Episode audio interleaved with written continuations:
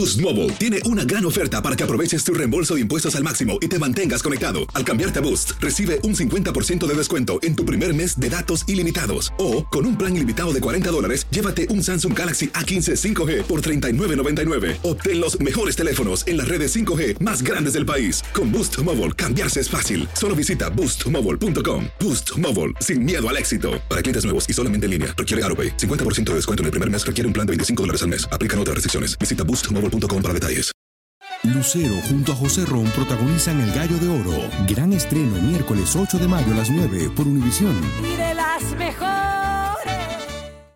Aquí en las oscuras profundidades de las historias paranormales, uno suele temer a lo inseguro, a lo que no tiene explicación. Pero de lo que sí puedes estar seguro es que State Farm estará ahí por si algo pasa con tu auto o casa. Con State Farm no solo están protegidos, también puedes contar con apoyo las 24 horas si lo necesitas. Así que, tranquilo. Como un buen vecino, State Farm está ahí. Llama hoy para obtener una cotización.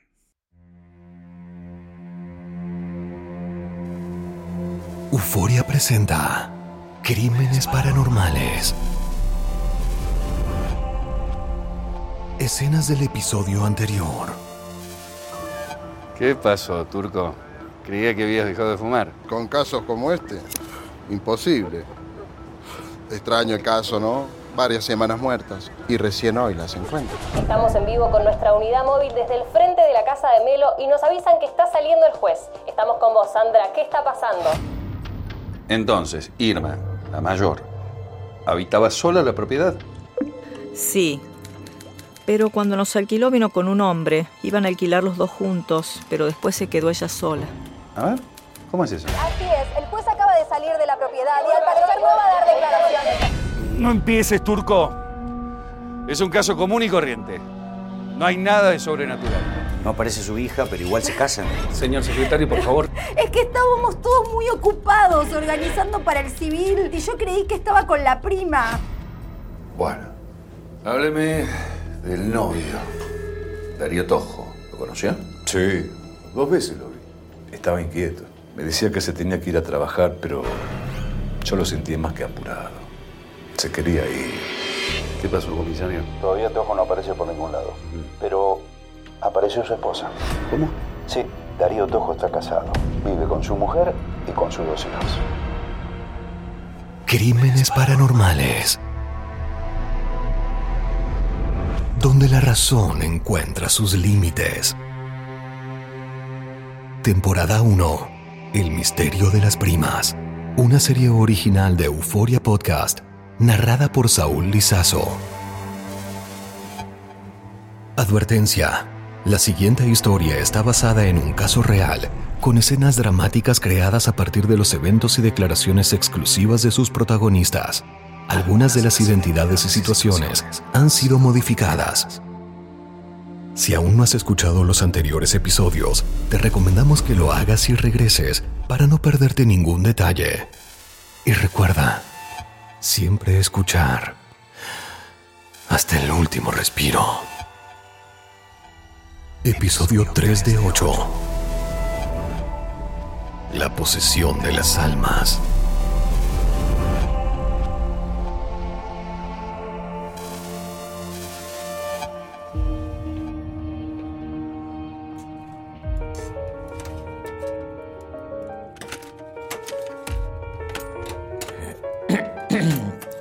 Soy el médico forense Carlos Flores.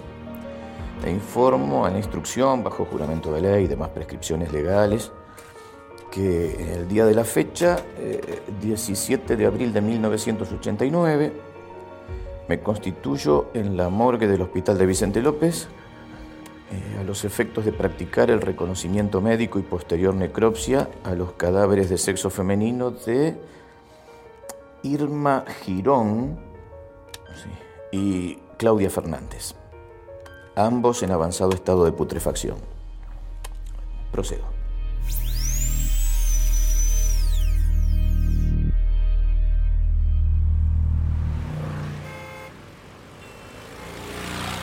Amanece en la ciudad de Buenos Aires y asoman los primeros grises de un día frío y lluvioso de otoño.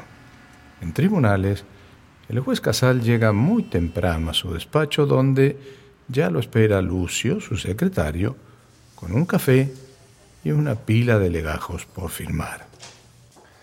Buen día, Lucio. Buen día, doctor. ¿Novedades? Aún no encontraron a Darío Tojo, pero Benítez reforzó la búsqueda. Llámelo al comisario y dígale que mande una cuadrilla a dar vuelta a la casa. Quiero que busquen cualquier indicio, que me den vuelta hasta el último cajón. ¿Estamos? Ya mismo. Casal se acerca a su escritorio y antes de tomar asiento, descubre un sobre de papel manila sellado y con su nombre que le promete un momento siniestro. Respira profundo, carga sus pulmones y se sienta. Sabe que se inicia un día muy largo.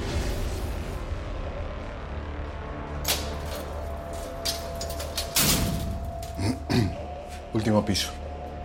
Por su parte, el turco intenta domar sus cabellos canos en el espejo del ascensor del periódico. No durmió en toda la noche y se nota.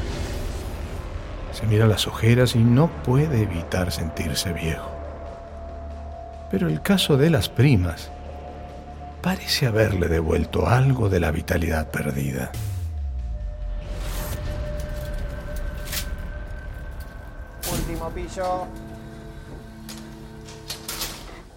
Qué temprano, Turco, ¿eh? ¿No dormiste? Ni sé cómo se hace. Está adentro, ¿eh? Sí, pasá, te está esperando. Pero no le fumes adentro, ¿eh? Adelante. ¿Y qué te pareció? ¿Lo leíste? Ah, sí, a ver, lo tengo por acá. Lo leí. Espera un segundito. A ver. En estos casos, Satanás convierte en siervo al individuo y lo subyuga hasta sumergirlo en un profundo estado de desesperación para luego arrastrarlo al suicidio.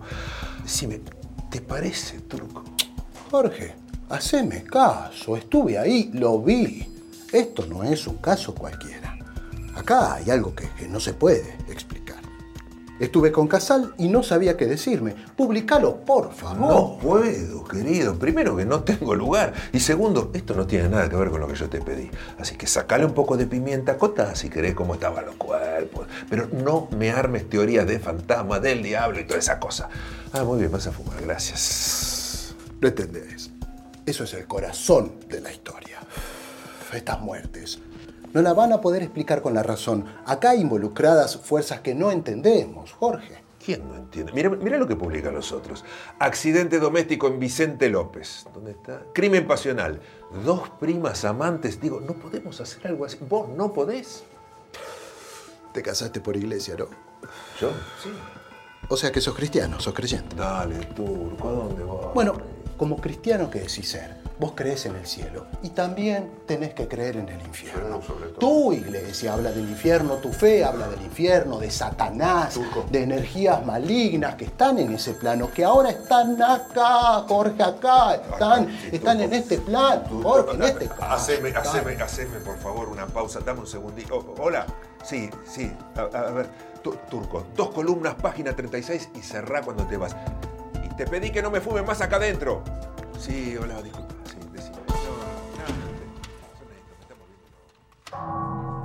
El turco sale de la oficina. Está decepcionado, pero no mucho. Sabe que casi nadie se anima a hablar de lo que a él le interesa. El mundo se niega a ver que hay cosas que necesitan otro tipo de explicación. En la estación de policías de Vicente López, al comisario Benítez le cuesta encontrar a alguien que realice la nueva inspección de la escena del crimen solicitada por Casal. Si bien jamás desobedecerían sus órdenes, los policías preferirían hacer cualquier trabajo antes que volver a ese agujero infernal, y Benítez los comprende. Luego de consultar con varios, el subinspector Castillo acepta la misión. Fue quien descubrió los cuerpos y quien estuvo solo con ellos durante un largo rato. Seguro no tiene problema, Castillo. No, comisario. Voy con tres agentes más. Es probable que ayer se nos haya pasado algo. Revisen todo. Cada mueble, cada cajón, cada recoveco. Cualquier elemento que encuentren que le genere sospecha, me lo traen. A la orden, comisario.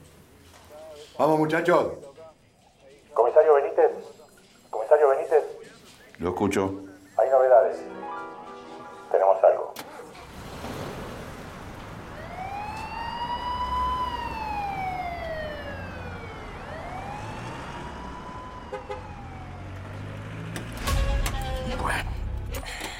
A ver. Inicio en el cuerpo de la menor, a quien se presupone la identidad de Claudia Fernández. Examen externo individual, mujer puber, talla de un metro y medio, se distinguen cabellos de color negro, color de piel aparentemente moreno, sin señas particulares. Ojos que protuyen de sus órbitas, sin rigidez cadavérica, eh, masas musculares crepitantes, ampollas acuosas en todo el cuerpo, derrame de fluidos de putrefacción por boca y nariz, y en el cuello se observa la presencia abundante de gusanos. Menú simple para mesa 1. En el bar, cercano a tribunales, el turco se acoda en la barra y comienza a repasar los diarios de la mañana. En todos aparece la historia de las primas, con más o menos detalles escabrosos, pero en ninguno sale del registro policial o sensacionalista. El mesero pone ante él un café y un sobre de papel manila, idéntico al que tenía Casal en su escritorio. ¿Qué hace, gitano? Turquito, pasó Ruiz temprano y te dejó esto. El turco abre el sobre y mete su mano con precaución como si adentro hubiera un animal venenoso. Primero, saca un papel escrito a mano. No publiques nada. Yo te aviso cuando se pueda. Luego, saca una pila de fotos y comienza a descubrir que está frente a un catálogo de horror. Son las fotografías de la escena del crimen. Hipnotizado las va repasando en detalle. Las imágenes, congeladas por la cruda luz del flash, le van mostrando retazos de un escenario diabólico que se mezcla con el que anoche él mismo vio. La cocina con la comida a punto de ser servida. El cuarto con su desorden violento. Y el baño con su tina. Y los dos cuerpos rígidos, sumergidos, infestos y diabólicamente entrelazados. El turco guarda rápidamente las fotos y se dirige al teléfono público que se encuentra al final de la barra. Hola. ¿Tenés un rato para que nos veamos? ¿Cuándo? Cuanto antes. Estoy con un trabajo, pero venite en una hora. Voy para allá.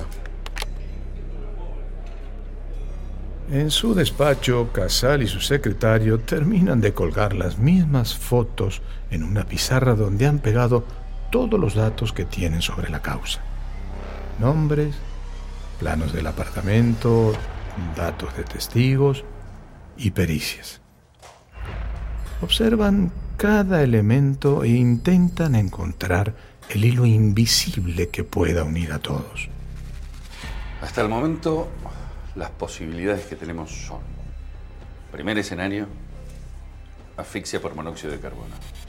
Sí, hay que tener en cuenta que la estufa no estaba en el baño, que estaba en el comedor y que se determinó que no tenía pérdidas. Bien. Segundo escenario, posible electrificación. Algún cortocircuito que haya podido realizar una descarga en la bañera. Ya confirmé que hoy por la tarde va un escuadrón de la compañía eléctrica a realizar un peritaje, aunque no tengamos ningún indicio concreto. Tercer escenario, envenenamiento por comida en mal estado. Ya enviamos al laboratorio la muestra del guiso y del refresco para su análisis. ¿Cuándo están los resultados? Hoy, a última hora. Cuarto escenario. Suicidio. Benítez envió a Castillo a la calle Melo. ¿eh? Con el propósito de inspeccionar y levantar todo elemento susceptible de aportar orientación al allanamiento iniciado, tal como dice el acta. Y quinto escenario. Crimen. El comisario ya tiene a toda su gente buscando al amante, Darío Tojo, sin novedades todavía. El turco viaja en autobús mirando obsesivamente las fotos. Pasajero que viaja a su lado no aguanta más. Se levanta y, conteniendo las náuseas, se refugia en un asiento alejado. El turco ni se entera. Su mente intenta reconstruir los últimos minutos de la vida de las dos mujeres. Una está desnuda. Su ropa está tirada. Se la quitó junto a la tina. Tiene. Tiene un reloj. Nadie ingresa en una tina repleta de agua con un reloj. Salvo que sea una urgencia. O que la obliguen. La sometan. O la arrastren a la fuerza. El turco sospecha que algo oscuro y macabro estaba sucediendo en ese departamento, en ese cuarto de baño. ¿Pero qué?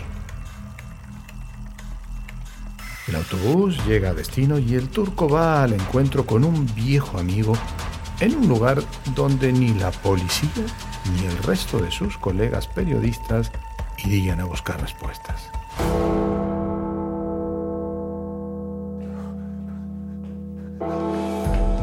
Permiso. Cuidado, cuidado, paso, paso. Doctor, ¿Qué pasó? encontraron a Tojo.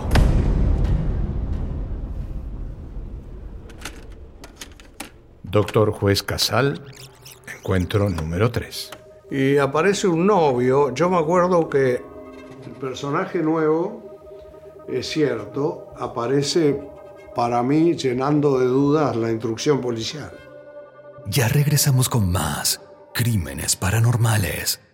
Boost Mobile tiene una gran oferta para que aproveches tu reembolso de impuestos al máximo y te mantengas conectado. Al cambiarte a Boost, recibe un 50% de descuento en tu primer mes de datos ilimitados. O, con un plan ilimitado de 40 dólares, llévate un Samsung Galaxy A15 5G por $39.99. Obtén los mejores teléfonos en las redes 5G más grandes del país. Con Boost Mobile, cambiarse es fácil. Solo visita boostmobile.com. Boost Mobile, sin miedo al éxito. Para clientes nuevos y solamente en línea, requiere AroPay. 50% de descuento en el primer mes requiere un plan de 25 dólares al mes. Aplican otras restricciones. Visita boostmobile.com para detalles.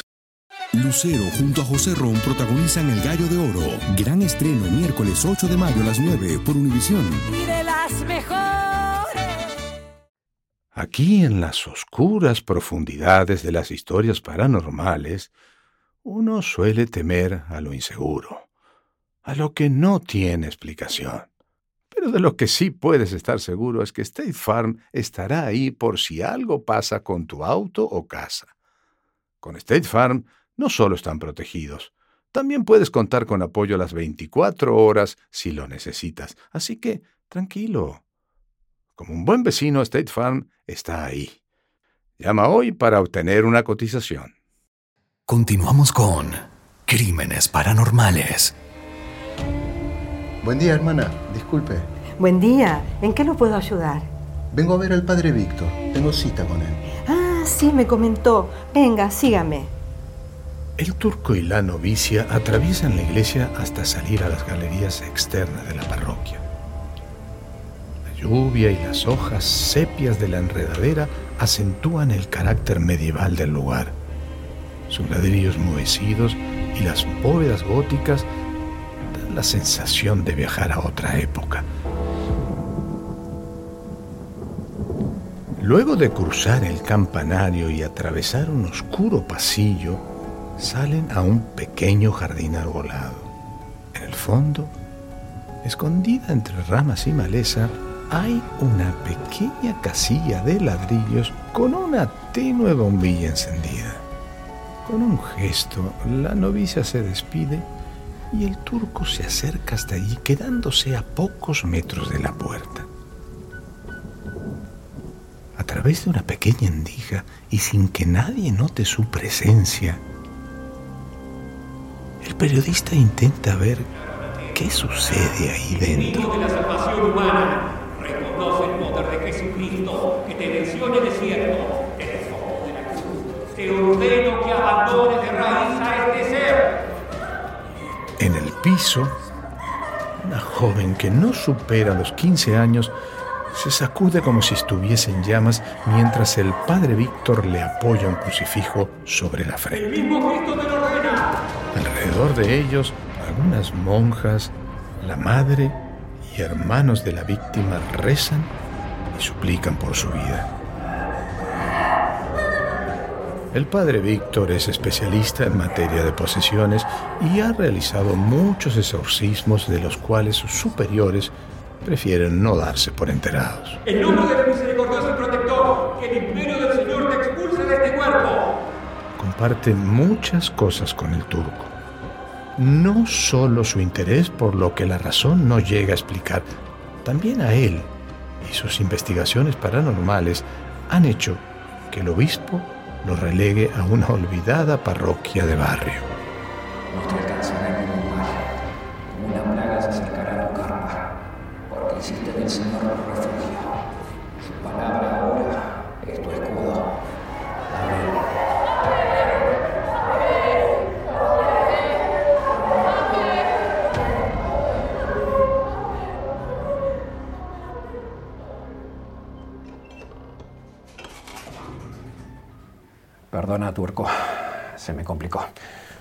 Seguime.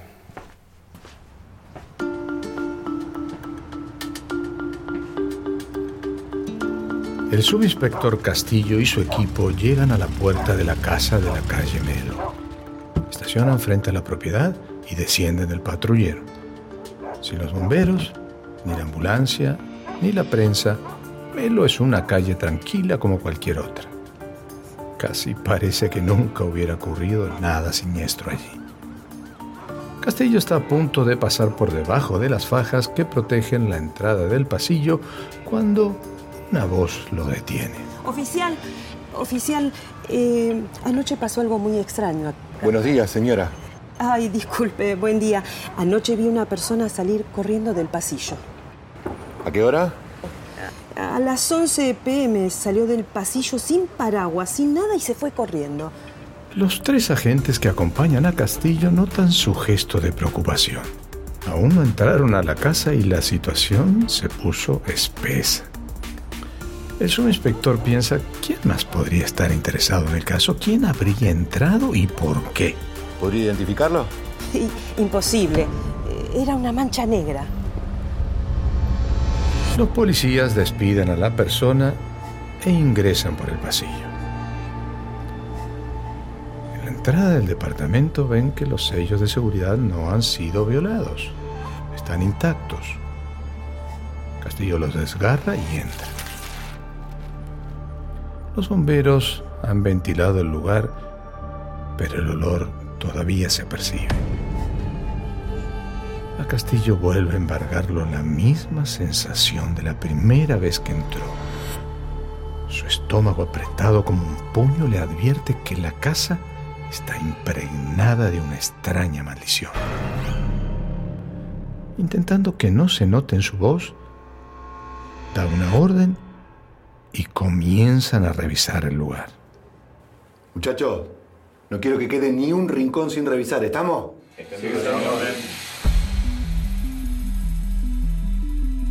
Mientras tanto, en tribunales, el juez Casal y sus secretarios se preparan para la llegada de Darío Tojo, el amante de Irma. El comisario Benítez entra al despacho con la certeza que están en la senda correcta para resolver el caso. Ya está en camino, ¿eh? ¿Dónde estuvo toda la noche? En un bar cerca de la casa. ¿Chequeado? Sí, sí, hablaron con el dueño y estuvo allí llorando toda la noche en la barra. ¿Y hablaron con la esposa? Ojo, con esa mujer, para mí es una de las principales sospechosas. Lucia, Dale un café al comisario. Sí, doctor. La mujer vive en la misma casa, pero estaba durmiendo en lo de sus padres con sus hijos. Por eso no atendía a nadie en el domicilio. Bien. ¿Pero pudieron hablar con ella? Nada. Estaba muy alterada en estado de shock, no quiso hablar. ¿Revisaron la casa? Sí, sí, revolvieron todo, pero no encontraron absolutamente nada. Bueno. Ya veremos qué dice este tojo. Algo importante. Hablé con Castillo, que está en la casa de Melo, y una vecina se acercó y le comentó que alguien entró a eso a las 11 pm, luego salió corriendo y se fumó. Pero ¿cómo? ¿Cómo pudo haber entrado alguien? ¿Qué fue una persona? ¿Se sabe eso? Eh, no, solo vimos la silueta corriendo debajo de la lluvia. No entiendo, Benítez, ¿su hombre no estaba ahí? Mire, después de siete horas y media dentro de la casa, era importante salir a tomar un poco de aire, ¿no le parece? Sí, eh, lo importante es quién quiso entrar a la casa. Es muy extraño. Está lleno de morbosos. Ojo, puede ser hasta gente de la prensa. Sí, pero ¿y si no es la prensa? Digo, quizás alguien quiso entrar a buscar algo que había dejado escondido. Y bueno, a esta altura ya puede ser cualquier cosa. Sí.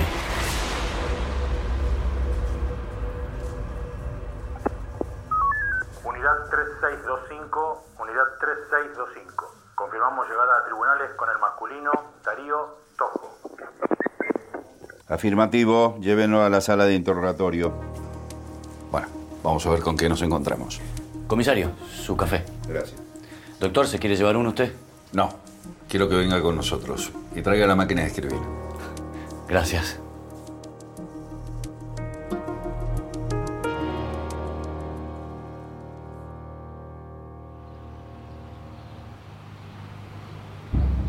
El turco y el padre Víctor caminan por el parque interno de la iglesia y se sientan junto a una imagen de la Virgen. Turco enciende un cigarrillo y le convida a otro a su amigo. ¿Escuchaste algo del caso de las dos primas? Nada.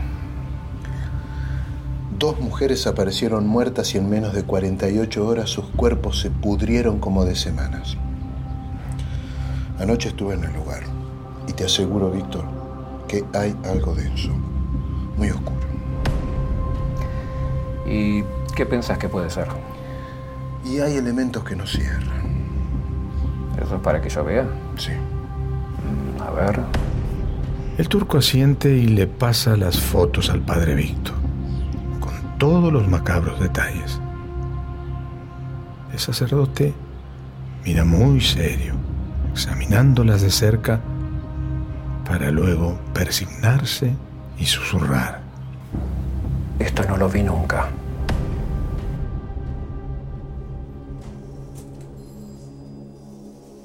En tribunales, Casal, Benítez y el secretario llegan a la entrada de la sala de interrogatorios.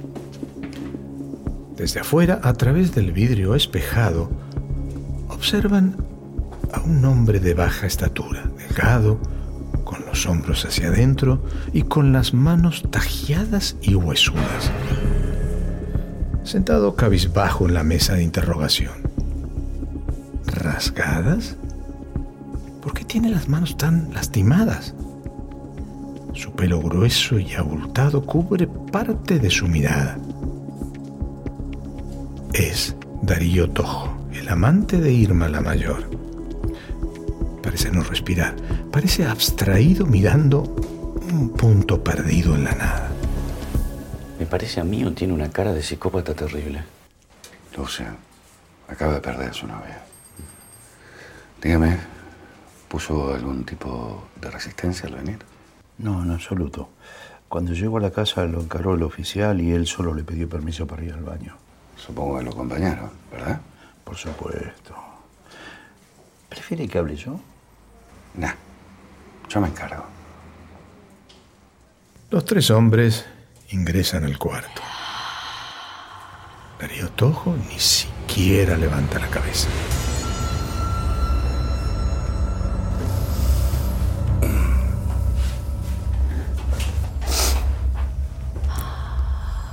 Buenas tardes. Soy el juez Casal y voy a ser quien le tome declaratoria bajo juramento. ¿Necesita agua o algo? El joven niega casi imperceptiblemente. Bien. Antes de comenzar, quisiera expresarle mis condolencias. El joven baja aún más la mirada.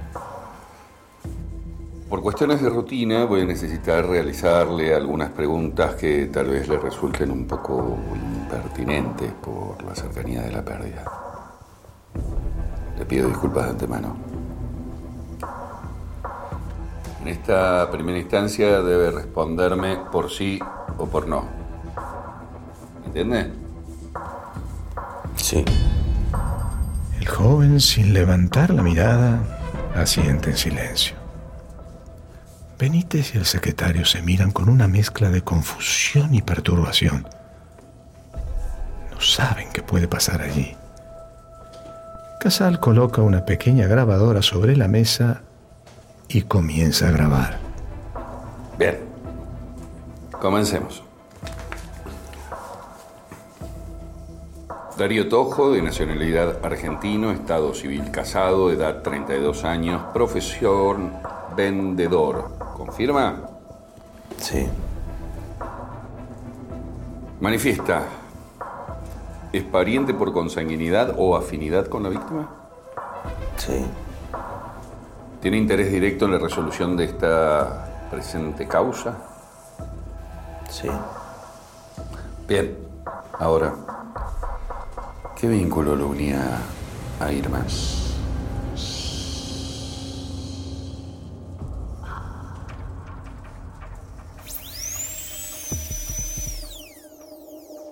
Continuamos con Irma Girón.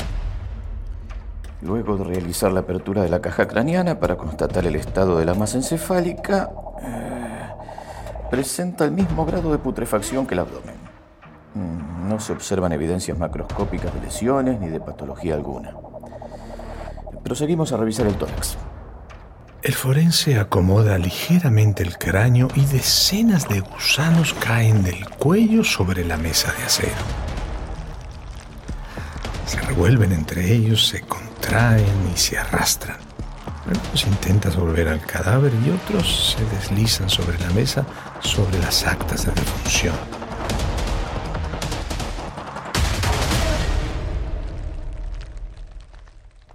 Mientras tanto, en la otra punta de la ciudad, el padre Víctor continúa analizando las fotos de esos dos mismos cuerpos sin poder quitar su vista de encima.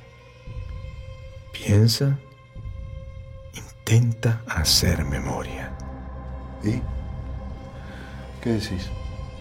Es arriesgado decir que es una posesión sin tener datos. Primero, siempre hay que mantenerse escéptico. Muchas veces se puede confundir posesiones demoníacas con patologías mentales.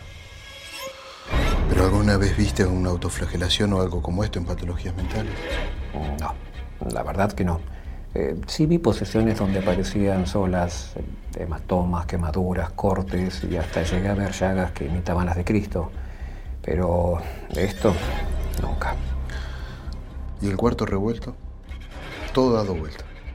Como si hubiera habido un acto de violencia. ¿No te dice nada eso? Podría tratarse de un caso de prosopopesis, de un cuadro clínico en que la persona le aparece una nueva personalidad que lucha por dominar su conciencia y su cuerpo. Una de las variantes de la prosopopesis es la demonopatía, cuando un demonio toma el control de la persona. ¿Y cómo se distingue? Se manifiesta de varias formas. Clarividencia, fuerza sobrehumana, levitación, telequinesis o sinusoidea, que es hablar en lenguas desconocidas. Y obviamente esto se da con una violenta lucha entre el demonio dominante y la persona poseída. Exacto. Y puede afectar muchísimo al físico de esa persona. Puede provocar enfermedades, estigmas corporales, como las que parecen tener estas chicas. Pero puede suceder en dos mujeres en forma simultánea. Mm, eso lo veo más difícil. Esto parece más que una de ellas se metió a la otra. Un médico fue a verlas dos días antes, porque la más chica tenía fiebre. ¿Eso te dice algo? La temperatura suele subir en las posesiones. Tal vez la más grande la llevó a la tina para que le baje la fiebre, la más chica se desvistió en el baño, se metió y cuando la más grande volvió a verla, algo pasó con la más chica o con su demonio.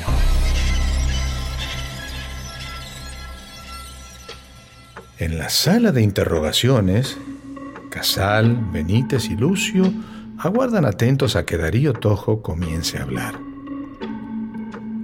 Sus manos inmóviles y tajeadas llaman la atención e inquietan. Pero el silencio cerrado que genera provoca mayor incomodidad.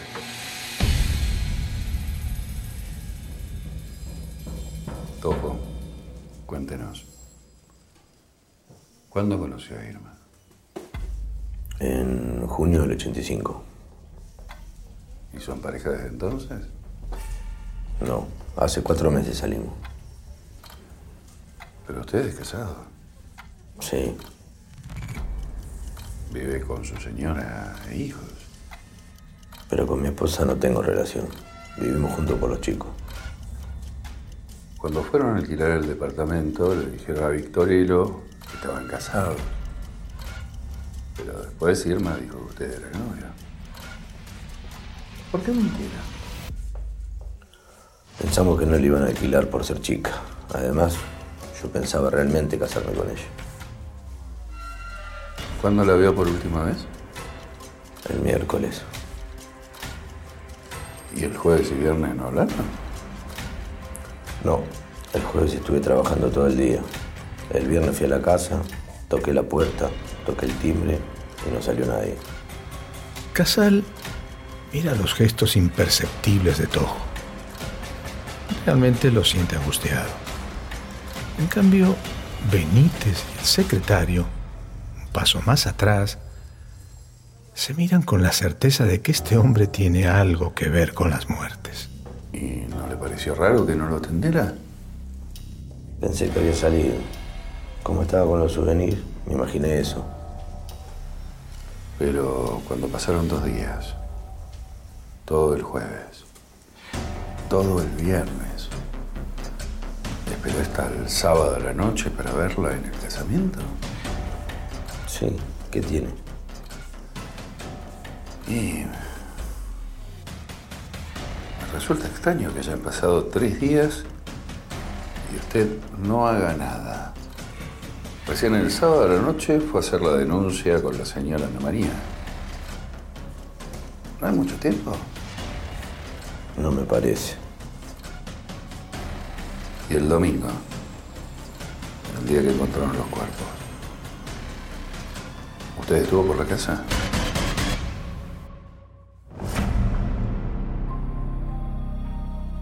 En esa misma casa, en ese preciso instante, el subinspector Castillo recibe a los técnicos de la compañía de electricidad. Tienen que realizar las pericias pertinentes para evaluar la teoría de una posible electrocución. Para hacerlo, deberán trabajar en la tina y peritar la carga de la fauna cadavérica. A diferencia de los policías, los empleados de la compañía no están acostumbrados a tratar con algo tan siniestro. Por Dios, ¿qué es esto? En un rato te acostumbras. Tras dejarlos en el baño, Castillo entra en la habitación donde están sus hombres. ¿Algo nuevo? Ahí separé unos cuadernos, parecen diarios íntimos. Usando sus guantes, Castillo pasa algunas hojas, hasta que se detiene en un dibujo infantil que con un delicado e ingenuo trazo ilustra a dos seres antropomorfos con cabeza de animal bailando junto a un fuego. ¿Cómo un simple dibujo puede generar tanto terror y rechazo? Castillo siente que todo esto está impregnado de algo maldito y suelta el cuaderno con repulsión. Bien, sepáralo para llevar. Bien. Padre, de todos los casos que conoces, ¿alguna posesión llevó a las víctimas a este estado? Como las fotos, no. Lo más parecido que me acuerdo es el caso de Annelies Michel, la alemana de 15 años que en el 69 comenzó a tener esas terribles experiencias. 15. La misma edad que Shirley Hitchkins. La misma edad que Claudia, la menor de las primas. La misma edad de María cuando tuvo a Jesús, según el protoevangelio de Santiago. Pero Annelies terminó así físicamente. Parecido. Ella empezó con depresión, después siguió con epilepsia. ¿Era creyente? Sí, ferviente católica. Ella y toda su familia. Después comenzaron a medicarla, pero no respondía a los tratamientos. El caso es que en poco tiempo se volvió intolerante a los objetos religiosos. ¿Cómo reaccionaba ante una cruz? Prácticamente era fuego. Se quemaba viva. Y empezó a oír voces. Ella y su familia estaban convencidas de que estaba poseída por un demonio. Y allí fue cuando llamaron a dos sacerdotes. ¿Lo lograron? Fue imposible. Durante casi un año hicieron 67 sesiones de exorcismo. Annelies empeoró y su cuerpo no dio más y bueno, murió con 23 años, pesando solo 30 kilos. A la familia de los curas los acusaron de negligencia, casi van presos. ¿Y sabes por qué? Porque el mejor truco de Satanás es hacernos creer que no existe. El turco se despide de su amigo y abandona la iglesia con la convicción que la respuesta que busca está más cerca del infierno que del cielo. Mientras tanto, en tribunales, el juez Casal busca sus propias respuestas en lo terrenal. Frente a él se encuentra en silencio el amante de Irma. Detrás suyo, el secretario escribe sin parar y el comisario Benítez fuma un cigarro tras otro. Este caso está trinando sus nervios. ¿Estuvo o no en la casa de Irma el día domingo? Mm, Sí. Apenas me enteré fui para allá. ¿Y cuándo se enteró que su amante y la prima estaban muertas? El domingo a las 9 de la mañana. Ajá. Fui a la fiesta a esperarla ahí. Como no llegó, me fui con la tía a hacer la denuncia. ¿Y qué pasó después? Después volvimos a la fiesta y tampoco habían llegado. ¿Y después? Después de la fiesta me fui para la casa y ahí en la puerta me encontré con la policía, con su tía Ana María, la mamá de Claudia. Estaban los bomberos, estaba lleno y ahí me dijeron que estaban muertas. ¿Y no las vio? Quise entrar, pero la policía no me dejó pasar. Cuénteme, a Claudia, ¿la conocía? No. La vi un par de veces en reuniones familiares, no más que eso. O sea que usted con la familia de Irma tiene una relación. Normal, nos conocemos. ¿Y cree que alguien tendría algún motivo para hacerle daño a Irma o a Claudia? Darío Tojo piensa unos instantes y niega sin levantar la vista. Le voy a pedir que responda en voz alta para el registro del audio. ¿Cree que alguien tendría algún motivo para hacerle daño a Irma o a Claudia? No, no creo.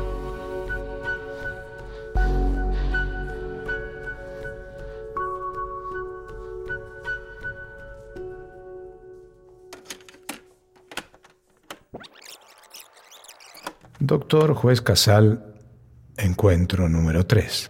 El testimonio de este señor lo llevé adelante en la comisaría de Florida. Fue quizás de la parte nuestra muy, muy este, profunda, muy exhaustiva, muy intensa el testimonio, porque había algo que no me cerraba. La primera impresión que yo tuve no era la mejor. No era la mejor porque se encontraba profundamente tenso, nervioso, eh, demasiado preciso para un testimonio que no, no ameritaba semejante precisión. Ya regresamos con más Crímenes Paranormales. Lucero junto a José Ron protagonizan El Gallo de Oro. Gran estreno miércoles 8 de mayo a las 9 por Univisión. Y de las mejores. Aquí en las oscuras profundidades de las historias paranormales, uno suele temer a lo inseguro, a lo que no tiene explicación. Pero de lo que sí puedes estar seguro es que State Farm estará ahí por si algo pasa con tu auto o casa. Con State Farm no solo están protegidos, también puedes contar con apoyo las 24 horas si lo necesitas. Así que, tranquilo. Como un buen vecino, State Farm está ahí. Llama hoy para obtener una cotización. Continuamos con Crímenes Paranormales. Nos encontramos frente al hospital de Vicente López, donde en este preciso momento están realizando la autopsia que determinará qué sucedió con las primas. Aún no han terminado y somos varios medios aquí esperando conocer los resultados. Anochece y comienza a caer una llovizna helada sobre el hospital de Vicente López. Los periodistas se refugian bajo el techo de la guardia. A lo lejos llega caminando el turco, con un andar resignado, dispuesto a escuchar cómo los forenses intentarán explicar lo inexplicable. A pocos metros de allí, en el frío de la morgue, el forense secciona parte de los cuerpos que cuidadosamente enfrasca. La autopsia ha llegado a su fin.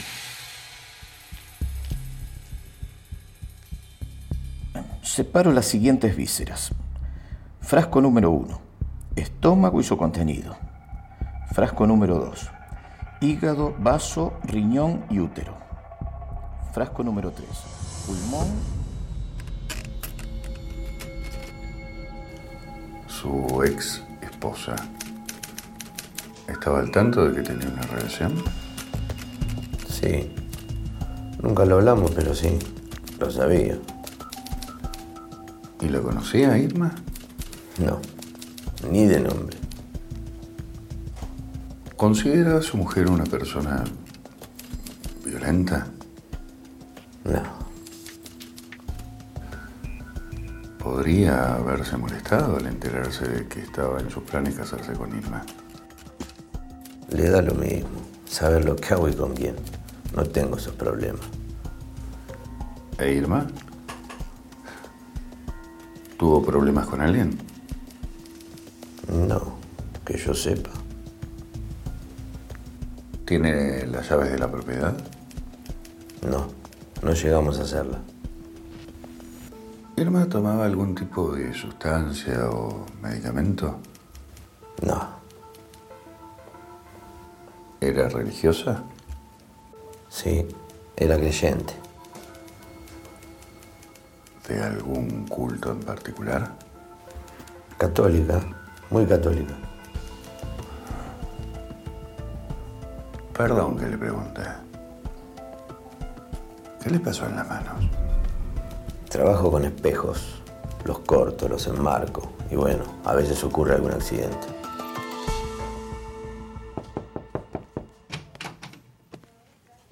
Doctor, tiene una llamada. Con permiso. Están los resultados de la autopsia.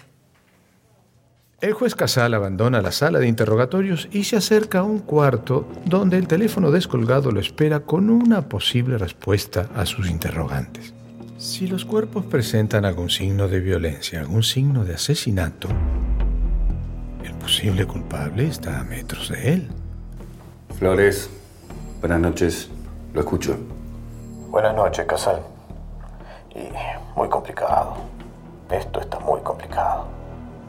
Cuente. Están en muy mal estado. Y las autopsias no dieron nada definitorio. ¿Y qué tenemos? Bueno, teniendo en cuenta las circunstancias en las que encontraron los cuerpos, posiblemente podrían haber muerto por una intoxicación por inhalación de monóxido de carbono. Pero no cuento con los datos suficientes para asegurarlo. ¿eh? Monóxido de carbono. Eh, entonces, ¿no apareció ningún indicio de violencia? Nada. ni un signo que pudiera suponer que hayan sido estranguladas o golpeadas o, o arrastradas, abusadas, lastimadas, nada. Entonces descartaría que fueron asesinadas. Al menos de forma violenta. ¿Y puedo determinar por qué los cuerpos se descompusieron tan rápido? Bueno, una posibilidad es que en el baño se hayan concentrado temperaturas muy elevadas, con todo cerrado y con los cuerpos sumergidos en agua tibia. Todo eso podría haber generado un microclima que haya acelerado la descomposición. Sobre todo si hubiera habido una estufa encendida o algo así. No, en el baño no, la estufa estaba afuera. ¿Pudo hacer el reconocimiento de las huellas? No, imposible. Hoy firmo una orden para que mañana algún familiar haga el reconocimiento. Me parece bien. Bueno, entonces hablamos de una intoxicación, ¿correcto? Por el momento sí, pero nada definitorio, Casal. Estoy mandando a analizar algunas de las vísceras al laboratorio de La Plata para ver si puede terminar de confirmar. Flores, sabe que afuera hay medios esperándolo, ¿no? sí, los escucho desde acá. Sé que usted es un profesional. Pero con este caso, tenga más cuidado que con cualquier otro. Todo lo que diga puede complicar la investigación. Por supuesto, Casal, por supuesto. El doctor Casal se reúne con Benítez y su secretario fuera de la sala de interrogatorio.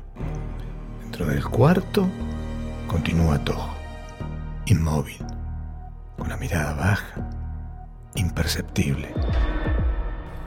¿Tenemos resultados? No estamos ni cerca. Ya está aquí el doctor Flores, forense responsable de la autopsia. Doctor, ¿cuáles fueron los resultados? Eh, bueno, eh, buenas noches a todos. Eh, eh, solo podemos decir que fallecieron debido a un paro cardiorrespiratorio por una probable intoxicación aguda. Eso es todo cuanto puedo informar. ¿no? Entonces fue un crimen. Eh, no se detectó ningún signo de violencia. ¿Estaban drogadas? ¿Había entrado alguien más? Doctor, ¿apareció la familia? ¿Apareció el novio? Yo ya les dije todo cuanto les puedo informar, señorita. Discúlpeme, eh, pero eso es todo. Eh, gracias. Muy bien, queridos Ahí televidentes. se retira el doctor con los resultados de la necropsia de la A metros del grupo de periodistas está el turco. Sabe que lo que acaba de decir el forense es una declaración vacía. Es evidente que no tienen una sola pista y que deberán seguir buscando. Mientras tanto, Casal, Benítez y el secretario evalúan cómo seguir. Sin pruebas, sin agresión, no tenemos motivos para retenerlo. Yo no lo dejaría. Este tipo mañana cruza la frontera y no lo vemos más. Benítez, que lo alcancen hasta el tren. Comprendido. Pero que tenga dos ojos encima todo el día. Sí, sí, comprendido, sí. Señor Tojo, terminamos. Se puede retirarse. Pero no se ausente de su domicilio. Es posible que volvamos a llamarlo. Tojo es escoltado por dos policías a través del largo pasillo de tribunales. Casar lo mira alejarse y le cuesta imaginar que con esa frágil contextura Tojo haya podido someter a las dos mujeres. Por un momento, recuerda a Noemí diciendo que solo lo vio de espaldas. Nunca giró para saludarla. Claro, es evidente que a Tojo no le gusta relacionarse demasiado con la gente.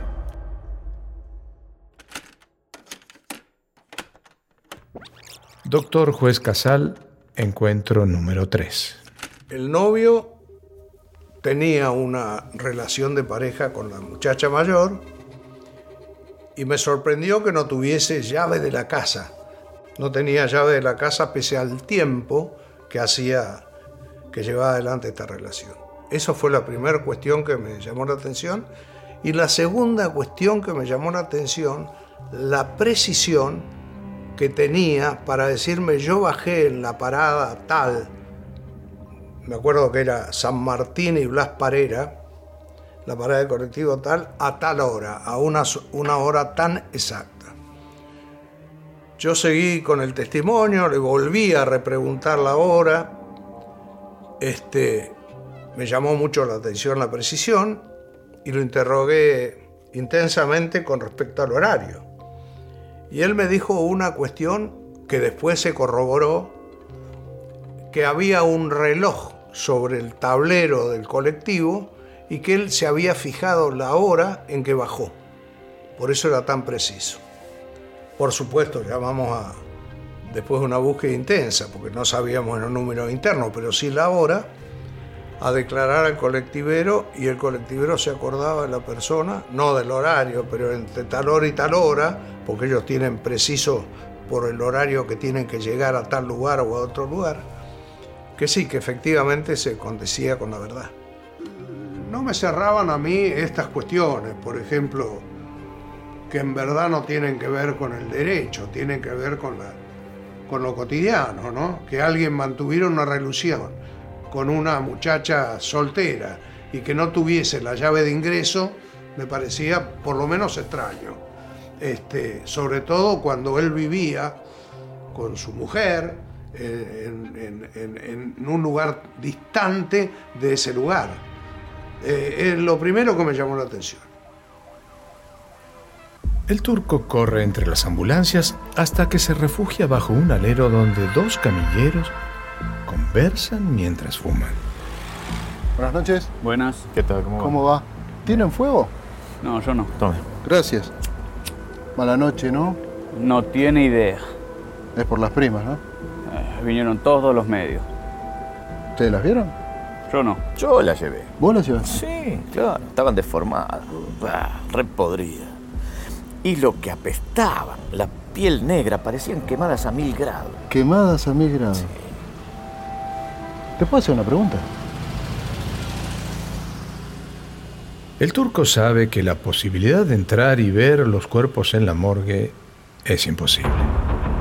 Hay demasiada seguridad. Sin embargo, gracias a los enfermeros, logra conseguir una copia de los certificados de defunción firmados por el forense. Tras pagar algunos billetes, se aleja del hospital con las actas en la mano. Causa de muerte, paro cardiorrespiratorio traumático. Hora aproximada 23.45. El turco se pregunta, ¿qué puede haber matado a las dos mujeres mostrando exactamente la misma causa y la misma hora? ¿Quemadas a mil grados? ¿Esto puede ser psicoquinesis? ¿Termoquinesis? ¿Combustión espontánea? En la casa de la calle Melo, los técnicos de la compañía de electricidad terminan de sacar de la propiedad todos sus equipos y herramientas. Las pruebas que han realizado descartan la posibilidad de muerte por electrocución. Pero aún van a realizar un último análisis en las muestras que se llevan de la fauna cadavérica. Por su parte, los agentes han limpiado el baño y la tina ha quedado completamente vacía. Castillo todavía continúa en busca de nuevos indicios hasta que de pronto uno de sus agentes lo llama desde la habitación. Mire esto, Castillo. ¿Dónde encontró eso? En el ropero, debajo de la ropa tirada. El juez Casal, solo en su despacho, se coloca el abrigo, cierra su escritorio con llave, apaga las luces y cuando cree que el día ha terminado, Adelante. Doctor Casal, ¿Qué pasó? en el ropero, en una caja de cartón, encontramos varias jeringas, todas usadas. Casal suspira resignado. La pesadilla vuelve a dar vuelta a la página con nuevas preguntas. ¿Homicidio? ¿Envenenamiento? ¿Pacto suicida? Todas las cartas vuelven a estar sobre la mesa.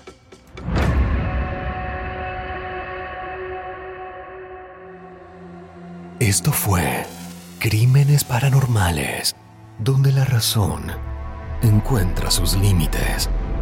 Temporada 1. El misterio de las primas. Narrado por Saúl Lizazo. Escenas del próximo episodio. Pasar. Para, Turco, cálmate, Señor, Turco. señor, no puede pasar. No me toques el saco. Jorge está en reunión. Turco, vení acá. ¿Por qué no me publicaste? Porque anoche me llamaron a casa del directorio. Lucio, ¿subís al despacho de Casal? Estaba yendo por ahí. Toma, acaba de llegar esto para él. Es urgente. Está al tanto del estado de los cuerpos, ¿no? Sí. Se procede a realizar el corte de las manos. ¿Y vos me estás diciendo que Irma o Claudia podían tener ese poder? O alguien en su entorno que haya querido hacerles daño. A ver, ¿qué querés saber? Doctor Casal, ¿En qué lo puedo ayudar? tengo la respuesta que está buscando. Crímenes paranormales. Elaborado por plataforma Sound Stories. Producción original para Euforia Podcast. Presentado por Euforia.